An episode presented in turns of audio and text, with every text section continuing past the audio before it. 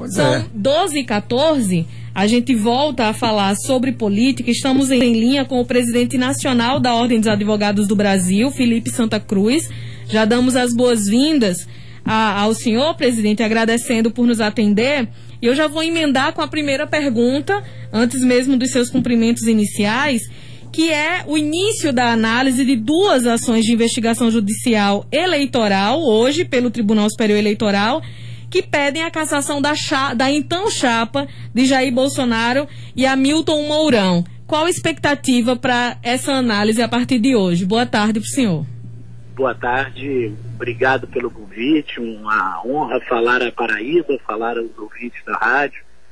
É, sem dúvida uma matéria polêmica, né? Assim, a grande é, discussão é qual era efetivamente a estrutura de manipulação das redes sociais que foi utilizada na última campanha. Há um inquérito no Supremo é, sobre isso. Amanhã será decidido nesse, é, pelo Supremo a legalidade ou não da instauração desse inquérito. Então a matéria é muito polêmica, ela comporta ainda provas que estão sendo colhidas nesse inquérito, que podem ser emprestadas aos processos é, no TSE. O que eu sei é que é importante que desse julgamento se discuta a extensão é, da utilização das redes sociais por esses que eu chamo de terroristas virtuais, né? milícias a serviço de projetos políticos que se dedicam com muito dinheiro oculto, inclusive dinheiro internacional, temos certeza, se dedicam a, a difamar, injuriar, caluniar, destruir reputações.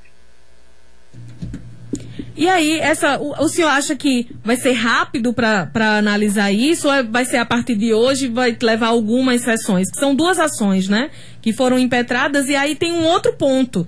A demora para análise, né? Porque são ações que foram iniciadas lá em 2018.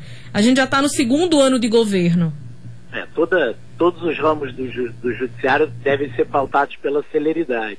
A justiça eleitoral mais ainda, né? Porque as decisões ali é, têm um caráter imediato.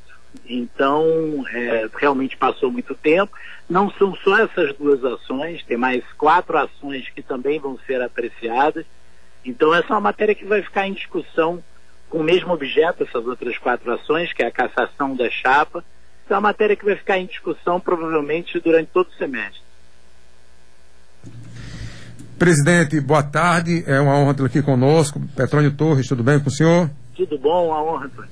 É, presidente, ontem é, o ministro presidente do STF, o Dias Toffoli, é, ele pediu trégua aos poderes da República.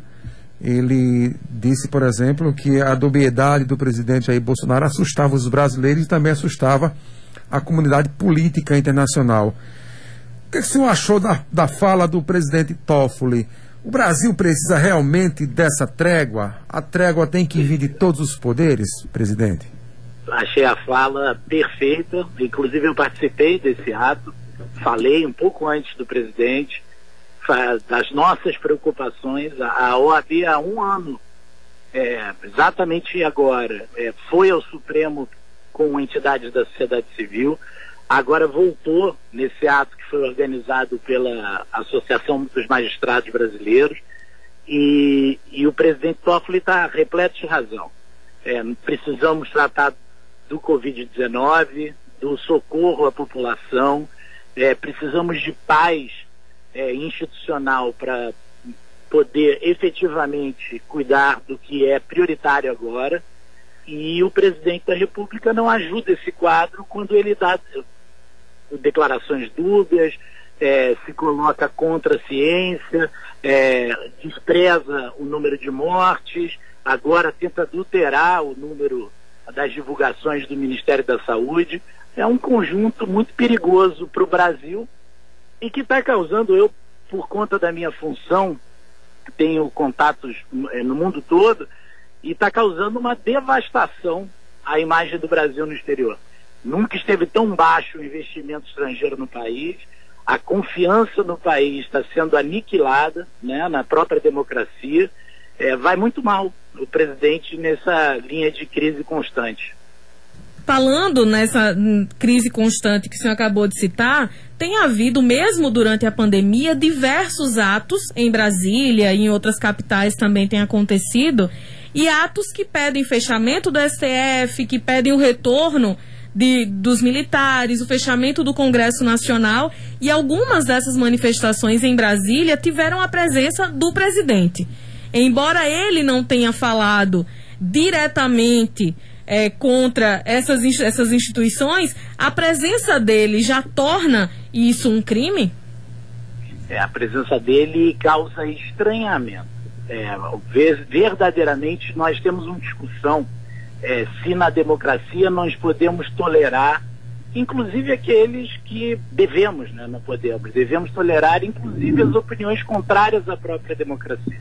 O problema é que na história das democracias, o exemplo melhor disso é o alemão, depois da Constituição de Weimar, toda vez que o excesso de liberdade foi utilizado por inimigos da democracia, ou seja, que se beneficiaram das liberdades da democracia para destruí-las, o resultado foi muito ruim.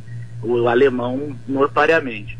Então, é, é estranho, é anormal que o presidente compareça a atos que pedem fechamento dos demais poderes. Né? É óbvio que a presença simbólica do presidente da República nesses atos é gravíssima do ponto de vista da, da estabilidade política. Se é crime ou não, acho que é uma discussão mais complexa. É, 12 e 21, estamos em linha conversando com o presidente da Ordem dos Advogados do Brasil, Felipe Santa Cruz. Presidente, é, o presidente da República, Jair Bolsonaro, vez ou outra reclama que há muita interferência do judiciário no executivo. É, nos estados também acontece isso. Por exemplo, é, a economia do Rio, que deveria ser flexibilizada do isolamento social, sofreu ontem, é, segundo o governador, um golpe. É, quando, foi, quando o judiciário interveio é, no decreto que flexibilizava o isolamento no Rio de Janeiro.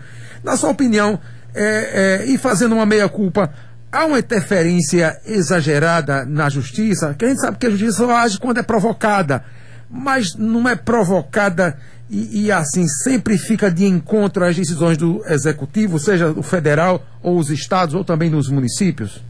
Eu acho que há um, no Brasil um fenômeno ger, geral de judicialização excessiva. Todas as relações estão sendo judicializadas. E isso é muito ruim.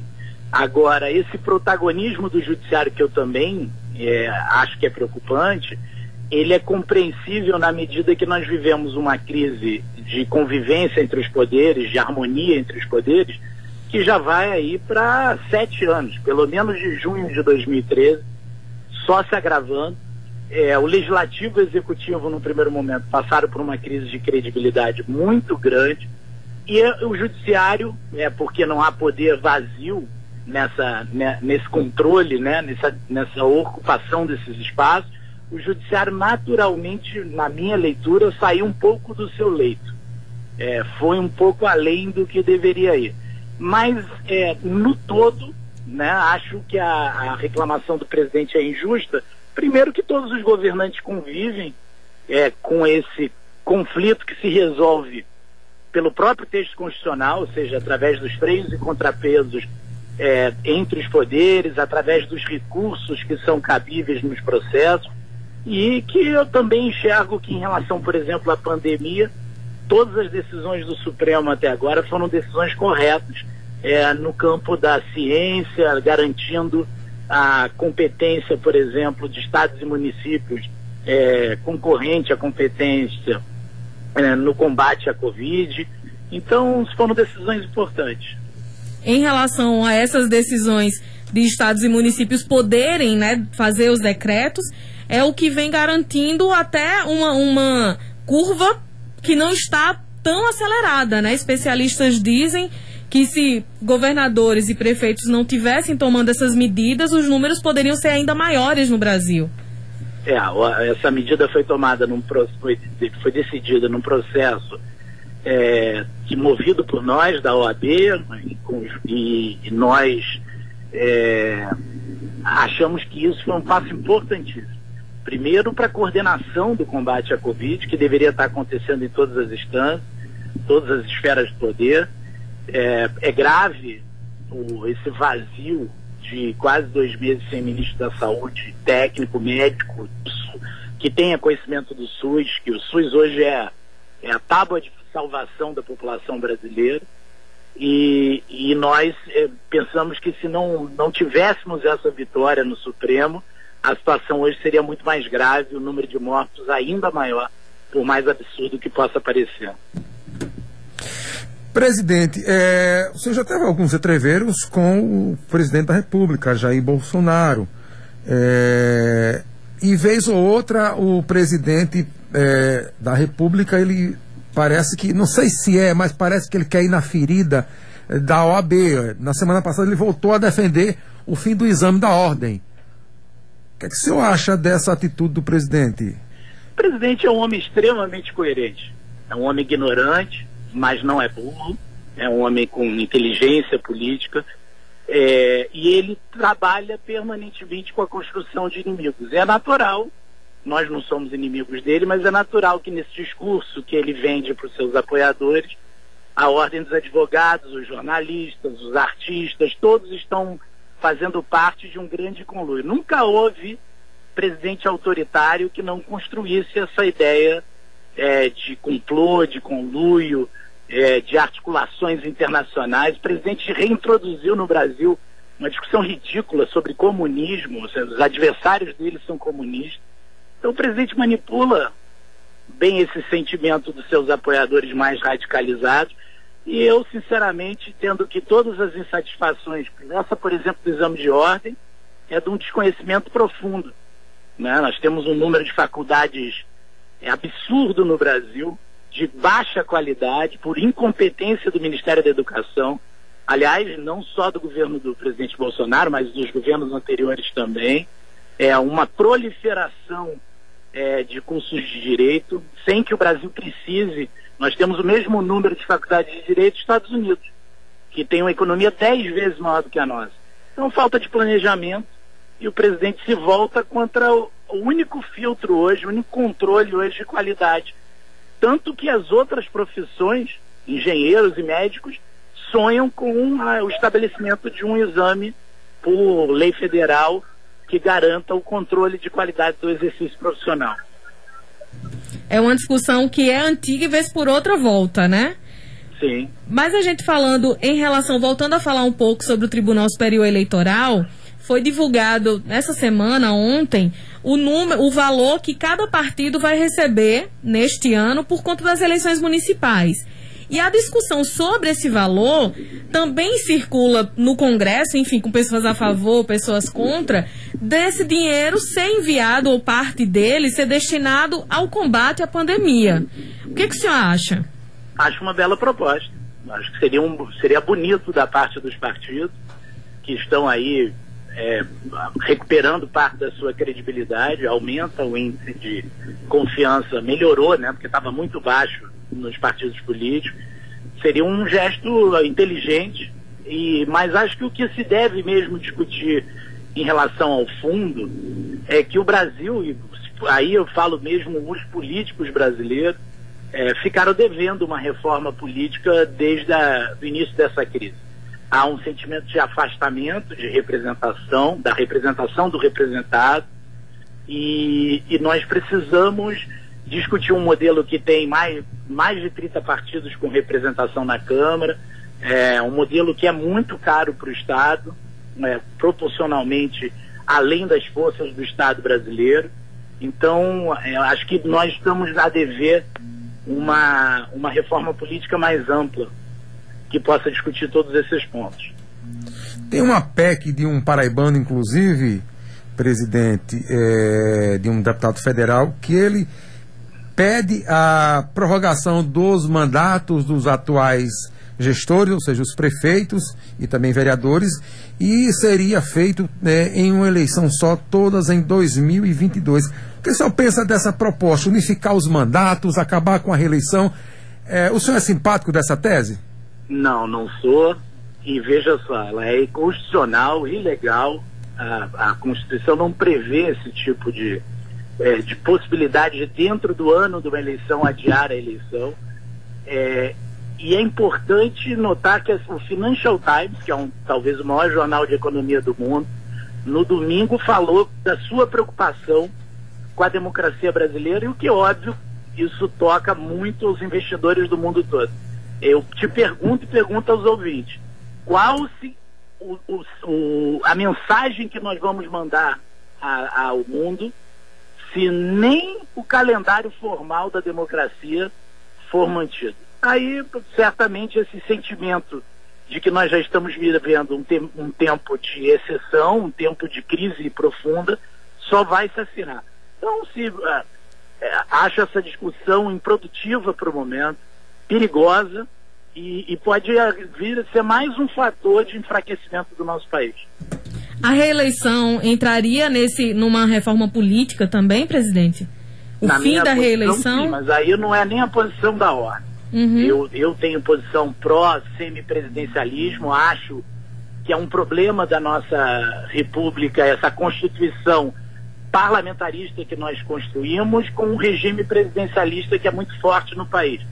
Isso tem gerado conflitos é, que não são exclusivos do presidente Bolsonaro, uma difícil superação de, dessa coalizão, né, desse presidencialismo de coalizão acho que nós tínhamos que, eu sou parlamentarista, mas acho que respeitando o sentimento majoritário de presidencialismo, nós tínhamos que mexer nisso e acabar com a reeleição. Poderíamos ampliar o mandato, aí sim, no bojo de uma reforma política, é, discutir o fim da reeleição e o aumento do mandato para cinco anos e a unificação das eleições.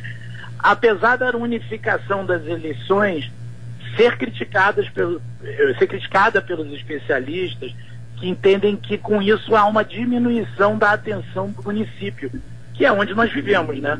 Então, como a eleição do município ficaria misturada com a eleição de presidente e governador, haveria uma diminuição do debate público sobre os destinos municipais. Mas poderia haver uma atenção maior à gestão durante os demais anos, né? Não ficaria é, sempre pensando em eleições.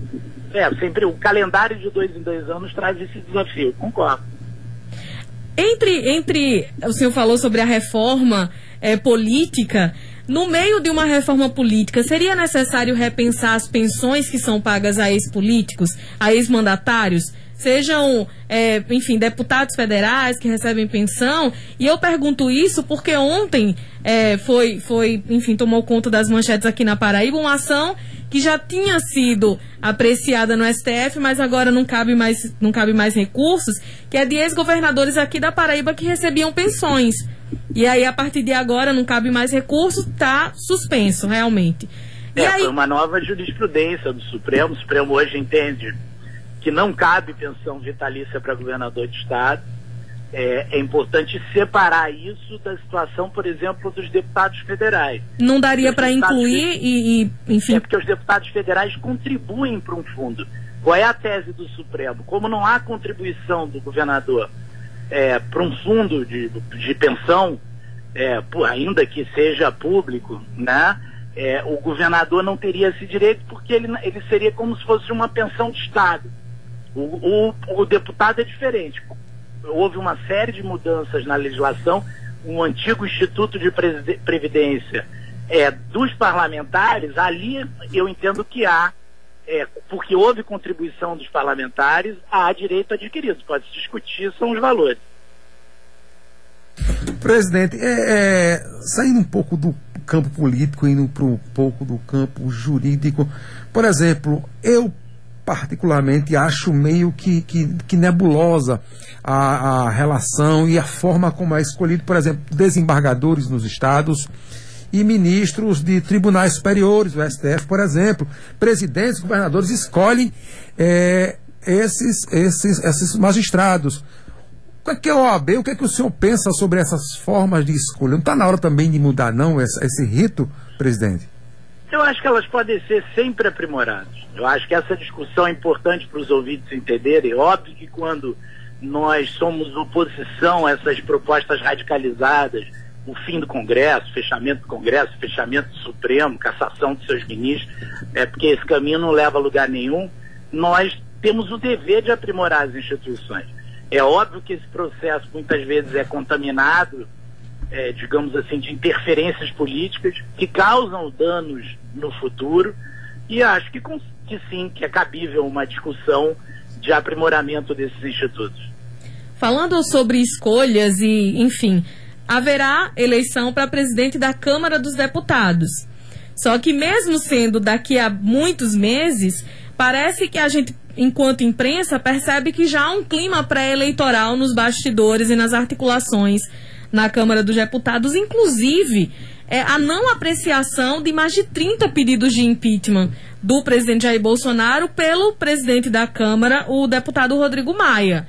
O senhor acha que a não apreciação é realmente por conta disso, de uma pré-campanha, por conta da pandemia? Qual a sua visão eu, sobre eu isso? Eu acho que o presidente Rodrigo Maia, assim como a OAB, é, entende que o momento agora é, é inviável para essa discussão sobre impeachment. O povo está isolado, ou deve estar isolado. É, mortes a um minuto, a, chegamos a ter uma morte por minuto é, na, durante o domingo, domingo ou sábado. Então, é, é uma situação tão grave que eu acho que pode seguir o, os ritos, das, por exemplo, da, da apuração das sérias denúncias feitas pelo ministro Sérgio Moro, mas o momento não é o momento próprio, o Congresso não está reunido, e acho que o presidente Rodrigo Maia vai ter esse discernimento. Presidente Felipe Santa Cruz, agradecer muitíssimo a sua participação aqui no programa, pela sua disponibilidade de tempo. Sei que a agenda do senhor é muito apertada, muito curta, mas obrigado por nos receber. Um abraço e até uma próxima oportunidade. Quando vier na Paraíba, quem não sabe, é, nos encontramos aqui ao vivo nos estúdios.